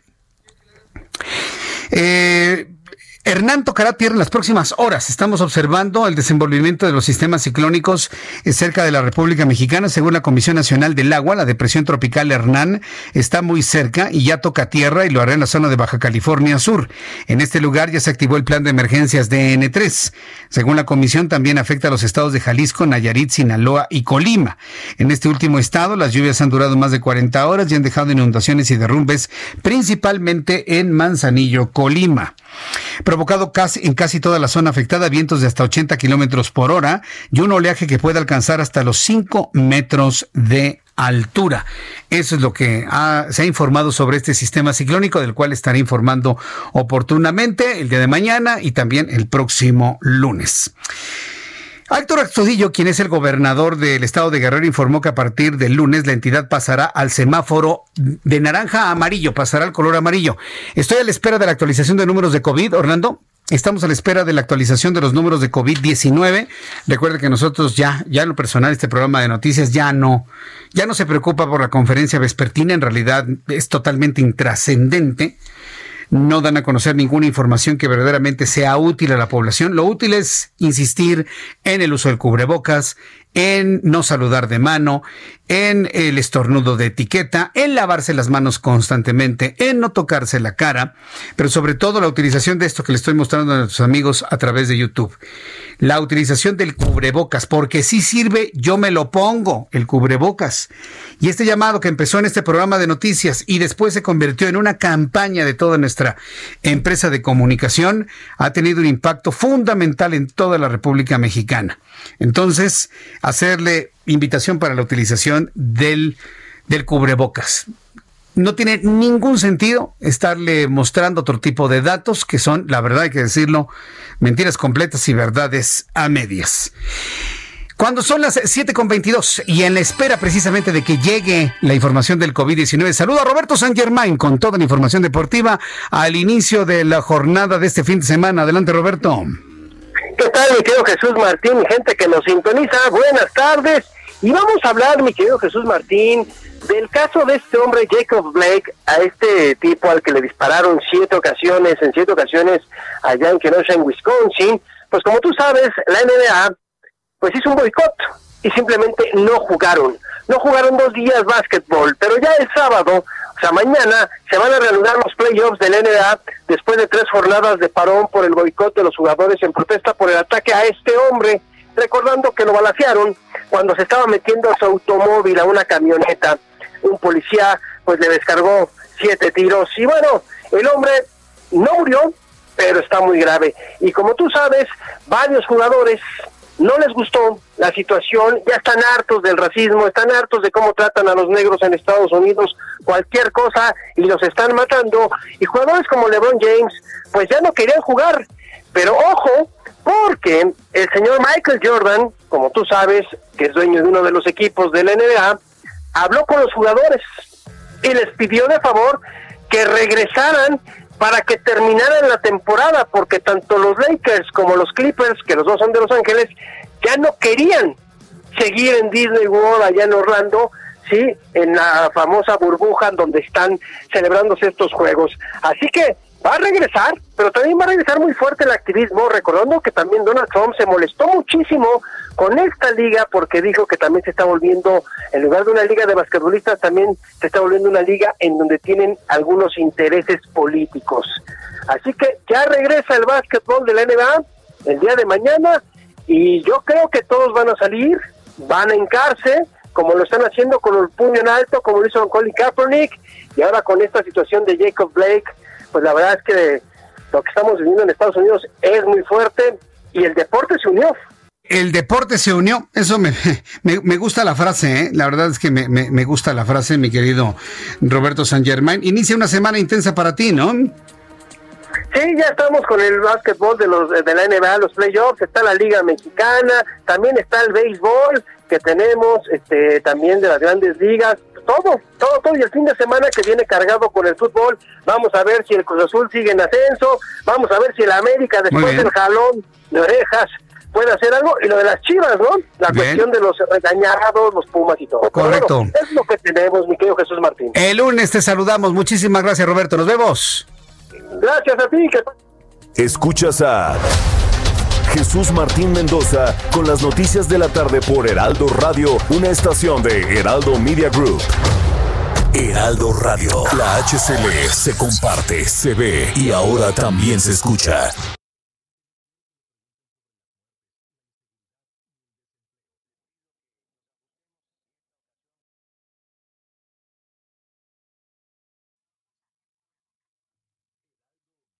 Heraldo Radio. La HCL se comparte, se ve y ahora también se escucha.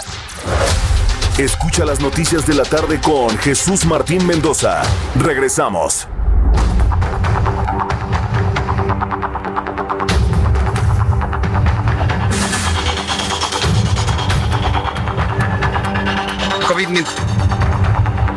Ya son las 7.30, las 7.30 hora del centro de la República Mexicana. Eso, eso que usted escuchó, es que me estoy poniendo de acuerdo con Orlando para saber a qué, a qué, a qué vamos. Entonces, bueno, pues este, yo le, le, invito para que esté por favor muy atento de toda la información que le voy a compartir en este momento. Súbale el volumen a su radio, porque ya tenemos los números de COVID-19. Antes de ir a los números de COVID-19, quiero enviarle un caluroso eh, saludo a la mamá de Elizabeth Aguirre, que nos está escribiendo y nos está escuchando, a quien hemos saludado. Y yo le agradezco mucho a todas las personas que nos saludan a través de YouTube, a quienes eh, nos han mostrado su, su apoyo, su adherencia. La verdad me da mucho gusto y los saludamos desde aquí. Y gracias de verdad, ¿eh? por todos los mensajes que me envían. Eh, Elizabeth Aguirre está festejando a su mamá que cumple años. Señora, que tenga usted un feliz cumpleaños.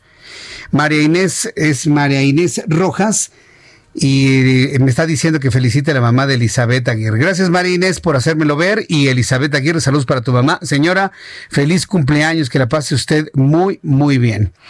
Me dice Rubén Martínez Sánchez, Jesús Martín, ¿qué sabes de tu colega Martín Espinosa?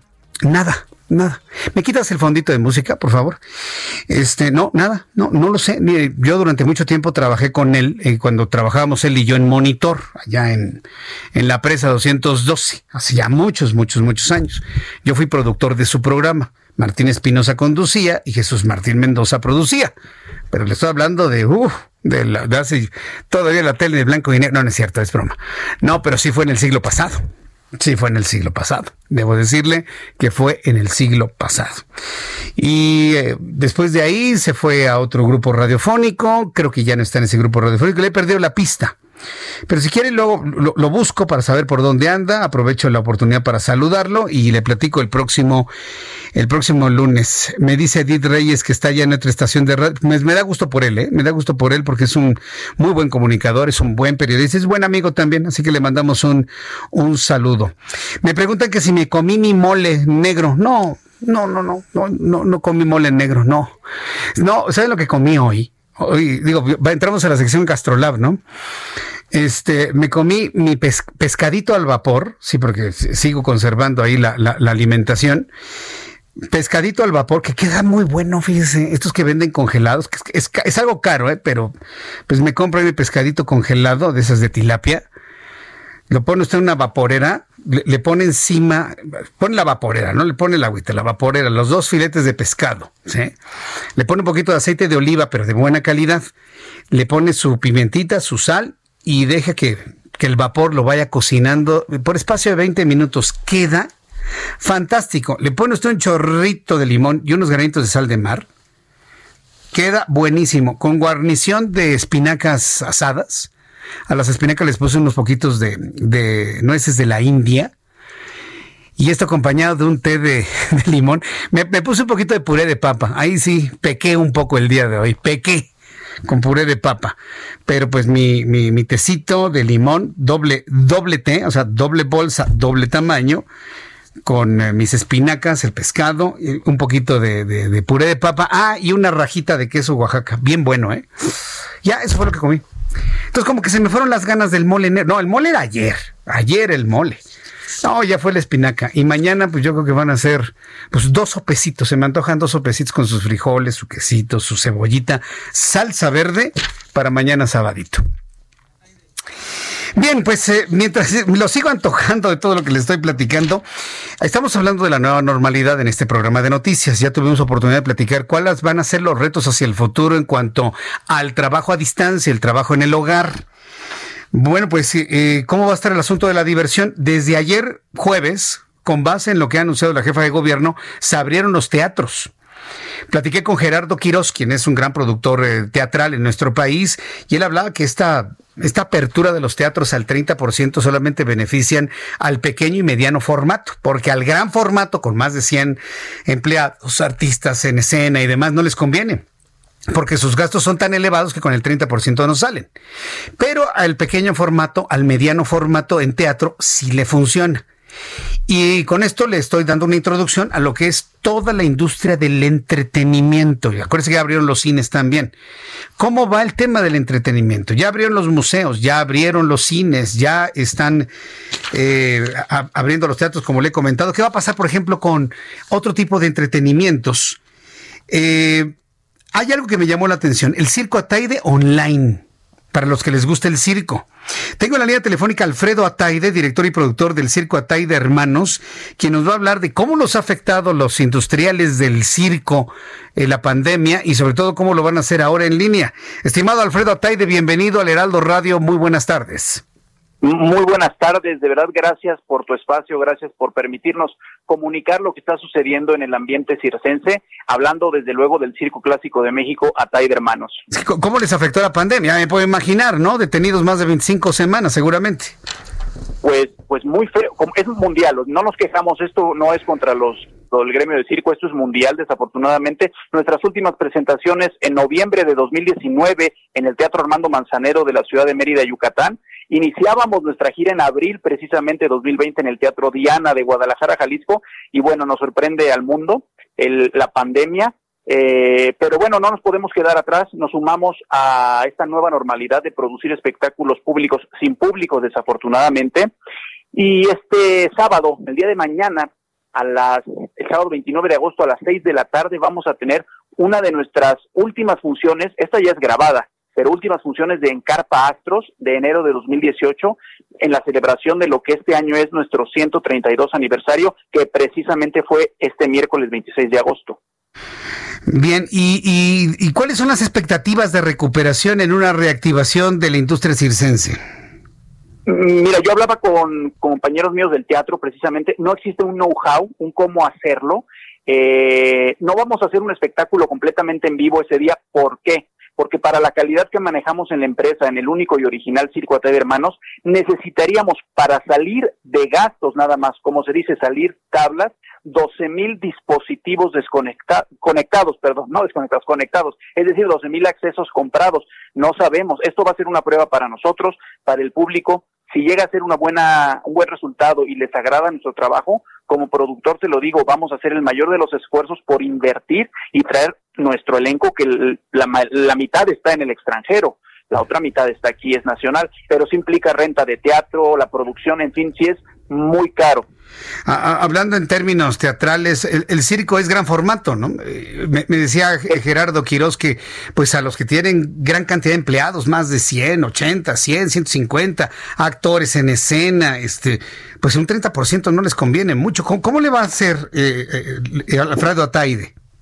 No, no, para es, es gran formato. Eh, el buen circo es gran formato. Nosotros cuando estamos de temporada tenemos, en, depende la, la, la producción, entre 150 a 200 personas. Te digo que es de gran formato porque desafortunadamente en México hay muy mal circo. Muchos de ellos aguas, piratean nuestra marca, por más de 42 años lo han hecho, o ponen eh, monitos de la televisión pirateados con botargas. Ojo al público, a tu radio escuchas, esos son circos piratas que los van a defraudar y cobran muy barato, se van a decepcionar. Nosotros sí somos un circo de gran formato, por eso yo le doy la razón al compañero productor Gerardo Quirós, a Alejandro Bou, de pequeño y mediano formato el teatro sí, sí alcanza con el 30%. Nosotros, como ya trabajamos en teatro, yo como productor no puedo, no puedo con un aforo eh, menor del 50%. Así, así te lo digo, la verdad no podría. Bien, entonces, eh, ¿cuáles son las, las alternativas que se tienen hoy por hoy para llevar el circo? ¿Va a ser a través online? ¿Se va a cobrar online? ¿Va a ser gratis? ¿Va a ser a pérdida todo esto? ¿Cómo, cómo va a ser? Como estamos precisamente aprendiendo nuevamente a hacer las cosas en el mundo, en el caso del cine, ¿cómo, perdón, del circo, ¿cómo va a ser? Pues es muy complicado porque sí, definitivamente el espectáculo es como el teatro, como cualquier bellarte, tiene que ser en vivo. Bueno, el cine también es una bellarte, pero, pero me explico, teatro, eh, conciertos, ópera, en fin, debe de ser en vivo, pero hay que llegar al público y mantenernos vigentes. Como te decía un inicio, va, tenemos un, un archivo de las diferentes producciones que hemos trabajado, eh, queremos que funcione esta primera para la segunda ya poder hacerla en vivo, porque no podríamos, y me darás la razón, eh, poner dinero y que se conecten 500 dispositivos, mm, de verdad perderíamos muchísimo dinero y jamás nos podríamos reactivar en vivo después, porque nuestras producciones sí, sí implican bastantes gastos y bastantes compromisos. Bien, Alfredo, ¿hay alguna página que el público pueda conocer, consultar, estar muy al pendiente de, noticias, actividades, transmisiones que esté realizando eh, el Circo Atay de Hermanos? Claro que sí, las redes sociales oficiales en Instagram, Ataide con Y, guion bajo HNOS punto, que es hermanos abreviado, guion bajo, presenta. Lo demás, lo que es Twitter y Facebook, Ataide Hermanos presenta. Eh, la piratería está muy fuerte, no hemos podido oficializar ni siquiera una página, por lo mismo, apóyenos. Eh, quiero recalcar esto último, si los espectáculos Ataide Hermanos no son presentados por los señores o Andrés Ataide, Alberto Ataide o en este caso Alfredo Ataide, servidor, se trata de piratería. Queremos que la gente viva lo que es la esencia del circo tradicional este sábado 29 de agosto a las 6 de la tarde por la plataforma Arema con M de mamá, arema.mx. Arema.mx, este sábado. ¿A qué hora? A las 6 de la tarde. A las 6 de la tarde. Arema.mx. Arema con M, no con N, con M de mamá. Arema. Arema, sí. Arema.mx, 6 de la tarde, este mañana, mañana sábado 29. Así es, y los costos, como lo bueno de la tecnología es que puede llegar a todo el mundo, los costos son muy accesibles, 100 pesos hasta el día de hoy y mañana 120 pesos. No, pues, está, está, bastante accesible. Pues eh, eh, Alfredo Ataide, muchas gracias por tomar la comunicación, muchas gracias por la llamada telefónica. Eh, estaremos muy atentos de la transmisión del día de mañana y les deseo muchísimo éxito en esta nueva forma de hacer las cosas, que por cierto en los últimos años han cambiado mucho ya con la eliminación de animales en los espectáculos ahora con la eliminación de humanos para ver el espectáculo. Vaya que se ha cambiado nuestro mundo en los últimos años. Un fuerte abrazo, eh, Alfredo Taide. Muchas gracias, el circo no muere, se reinventa. Muchas gracias. Hasta luego, que le vaya muy bien. Es eh, Alfredo Ataide, eh, quien, bueno, pues se ha quejado mucho de la piratería. Usted por donde vaya en la República Mexicana de repente ve Circo Ataide, pero no es el original Ataide, son, son piratas son piratas. Dice que son muy baratos, que son, eh, que son, que defraudan a la gente y demás. Pues mire que la última vez que yo fui a un circo, a un, circo, circo, circo, circo, no estoy hablando ni del Cirque du Soleil, ni de los grandes este, espectáculos en la Arena Ciudad de México. No, no, no, no, no, no, no, no. Es, es más, el, eh, este circo de Barnum jamás lo vi cuando vino a México. Jamás, jamás lo vi. Pero una vez así, andando de, paseo, eh, andando de paseo, mi familia y yo nos topamos con un circo en el estado de Morelos, así chiquito, ¿no? 10 pesos la entrada. Entonces, no, no me acuerdo si se llamaba Atay, no, creo que tenía otro nombre. Son de esos circos chiquitos, ¿no? Y vimos un elefante y tenían ahí unos leones y tenían no sé qué tanta cosa. Luego viajaron hacia la ciudad de Cuautla, pero andaban en una población cercana a Cuautla. ¿Entramos o no entramos? Pues pagamos estos 10 pesos por entrada, fíjate, pero estoy hablando de hace algunos años. Y cuando entramos nos dicen, bueno, si usted quiere sentarse más adelante, ya le cuesta 50. No, no, no, nos quedamos aquí atrás. Y qué bueno que nos quedamos atrás, porque eso nos permitió, fue la última vez que pudimos ver leones y tigres en escena en el, en el circo.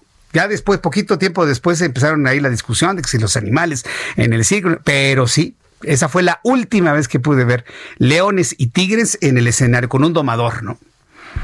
Nos pusimos una divertida. Han sido los payasos más chistosos que he visto en mi vida. De verdad, se lo digo en serio. ¿eh? Dije, no, estos no me van a hacer reír. ¿Cómo no?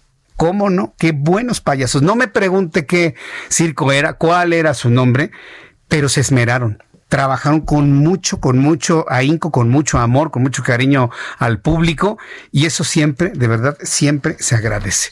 Hay, hay, hay, hay muchas historias, hay muchas historias que podemos compartir, estoy seguro.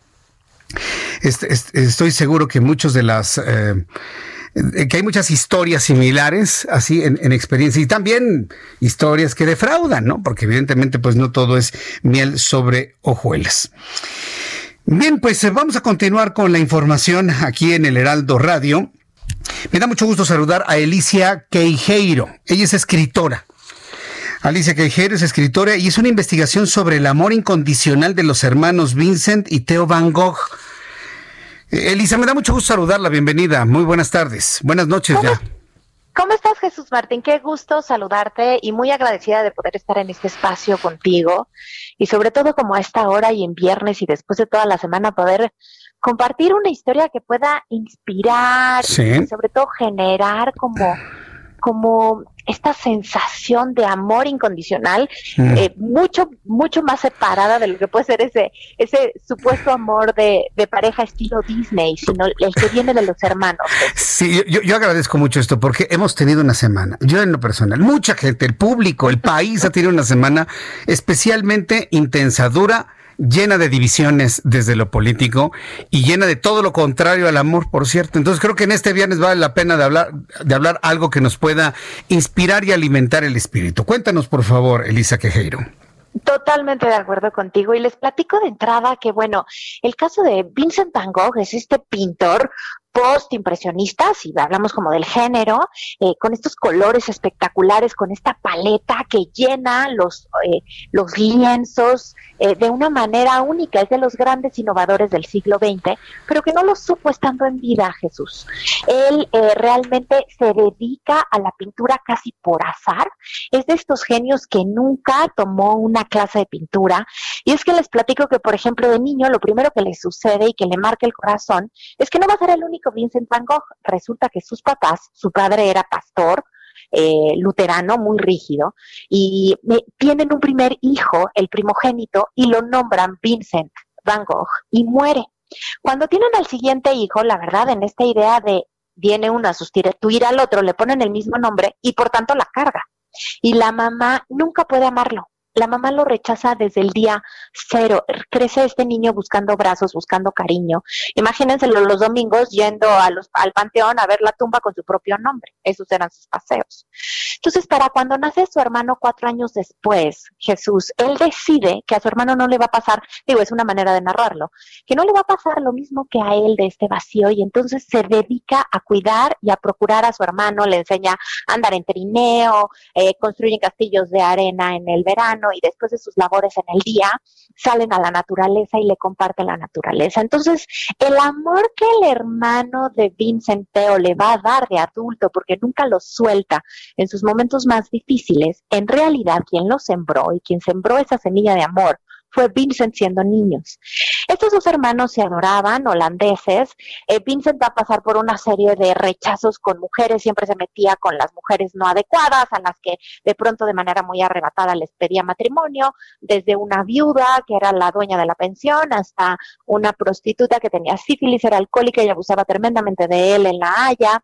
Entonces su vida va a estar marcada por, por, rechazos y decide después de uno de estos rechazos, le dice, pues no tengo profesión, desde los 15 años lo sacan de la escuela para que ayude a la casa, ahí estuvo en contacto con el arte a través de un tío, pero pues más o menos a sus 27 le dice a su hermano, pues voy a hacer lo que más me gusta que es pintar. Y oh, buena noticia para todo el universo y para, bueno, para todo, para todo el mundo de haber heredado a este pintor comienza a hacerlo con tonos muy oscuros, muy al estilo eh, holandés. Y de pronto, Vin, eh, Theo, que se dedicaba al arte, le dice, tienes que venir a París, tienes que conocer a los impresionistas, a Gauguin, a Monet, a Manet, todos estos que, que pintaban afuera, en el, al aire libre, con trazos y puntos distintos. Y entonces comienza a llegar a la vida de Vincent el arte a color, siempre apoyado por Theo, decide irse al sur, que es Arlé, justo Toulouse-Lautrec se lo recomienda, y todavía Theo le paga a Paul Gauguin, que es otro pintor que ya era muy famoso, carismático y tremendo, para que lo acompañe en Arlé, pero no sabe Vincent, el que, que por primera vez tiene un amigo. Ahí va a ver esta, ya sabes, esta, esta famosa historia de la oreja de Van Gogh, que no es el grupo musical español, uh -huh. sino, sino que Van Gogh se mutila una oreja eh, porque vive otra vez un rechazo muy fuerte, doble. Eh, Jesús, lo que hace es que eh, Paul le anuncia que se va a ir porque uh -huh. ya no lo aguanta y el hermano le manda una carta diciendo que se va a casar. Entonces en el corazón de Vincent no creía que una persona pudiera amar a dos. Y a manera de un toro vencido después de una faena, con una eh, navaja de afeitar, se corta la oreja y se la lleva a la única amiga que tenía en el pueblo, que se llamaba Gabriel, y mucho tiempo se pensó que era una prostituta. Qué, Entonces, qué emocional era, ¿eh? Qué, qué, qué, emocional era. Estaba, estaba atrapado con las emociones más que por otra cosa, más que por su mente, por sus emociones. Era una vela en el mar de sus emociones. Qué bárbaro. Qué historia. Lo, des lo describes perfectamente, porque justamente vivía y así como Vela, llevado por el viento de sus emociones con una intensidad a corazón abierto, con una obsesión también intensa, ¿sabes? Porque eh, aprendió como esta obsesión también luterana por el trabajo, Jesús, que, que no podía dejar de hacerlo, esta autoexigencia y exigencia también al otro y abandono. O sea, estas huellas que al final dicen, pues infancia es destino, pues no estaban lejos en el caso de Vincent. Y después de este evento decide internarse. Y una vez más, Teo, ¿sabes qué hizo? No solamente pagó una habitación, Jesús, pagó dos habitaciones en San Remy, que fue donde estuvo internado, para que en una durmiera y en la otra pintara. Gracias a ese tiempo vamos a tener, en ese momento pinta 180 cuadros en 80 días, entre ellos la famosa Noche Estrellada después de una visita de Teo que le calienta el alma y el corazón. Y pues bueno, poco después, a sus 37 años, eh, de una manera catastrófica por mucho tiempo se pensó que había sido suicidio y recién surge una investigación de dos americanos que incluso ganaron el premio Pulitzer, em, donde se confirma que no fue un suicidio. Él ya estaba en, viviendo en el norte junto con el doctor Gachet, que estaba como a cargo de, su tratamiento médico y de ser su compañero. Y resulta que unos jovencitos, él salía a, pues a los campos a pintar con su oreja eh, vendada, con sus lienzos, y se burlaban de él, ¿no? Ya sabes, el típico, ahí viene loco y estaban cazando estos jóvenes entre los trigales, etcétera, y pues eh, entre las bromas y las burlas por accidente le disparan y él no quiere acusarlos. Entonces, eh, así es como muere, corre Teo a, verlo, le pide que lo lleve a casa con su pechito vendado y pues nunca se lo puede cumplir Teo, Teo porque ese día 29 de julio de 1890 muere Vincent a sus 37 años y cuál será el amor de estos hermanos que a los seis meses, a los 34 años, muere Teo. De ese mismo, pues, eh, amor, depresión y, también sufría de sífilis, etcétera, ¿no? Entonces... Aunque es una historia de, dos hermanos en la profunda depresión, yo creo que el mensaje está en el sentido de, que finalmente la familia es lo que prevalece. Finalmente, entre hermanos, pase lo que pase, transcurre el tiempo que transcurre el tiempo, relaciones que tengamos, los hermanos siempre están, siempre prevalecen y ese amor es imborrable y permanente en el resto del tiempo. Oye, qué historia, ¿eh? La verdad, qué, qué historia. ¿Dónde podemos conocer más de esto, Elisa Quejeiro? ¿Dónde te leemos? ¿Dónde te encontramos? ¿Dónde te, te seguimos? ¿Te googleamos? A ver, platícame, por favor, Elisa. Muchas gracias, Jesús, porque la verdad yo tengo ahora sí que el alma y la misión puesta en acercar arte con placer y cultura con sentido de esta forma amigable, que la gente se pueda acercar, que no esté ahí lejano. Entonces, eh, me pueden encontrar, tengo un podcast como Elisa Queijeiro en todas las plataformas de podcast y también tengo un blog donde cada semana estamos sacando diferentes capítulos. El blog se es www.ecultura.com, cultura con Q de queso, así como de Elisa Queijeiro. Y, y estoy en todas las redes como Elisa Queijeiro en Instagram, Facebook, Twitter, cada semana generando contenidos para la gente. Bien, Elisa, ha sido un verdadero gusto platicar contigo, un placer para el público escuchar algo diferente en este programa de noticias. Te envío un fuerte abrazo, gracias por ese mensaje de amor incondicional que trasciende pues eh, la historia y el tiempo y pues estamos eh, eh, platicando en una oportunidad futura. Muchas gracias, Elisa.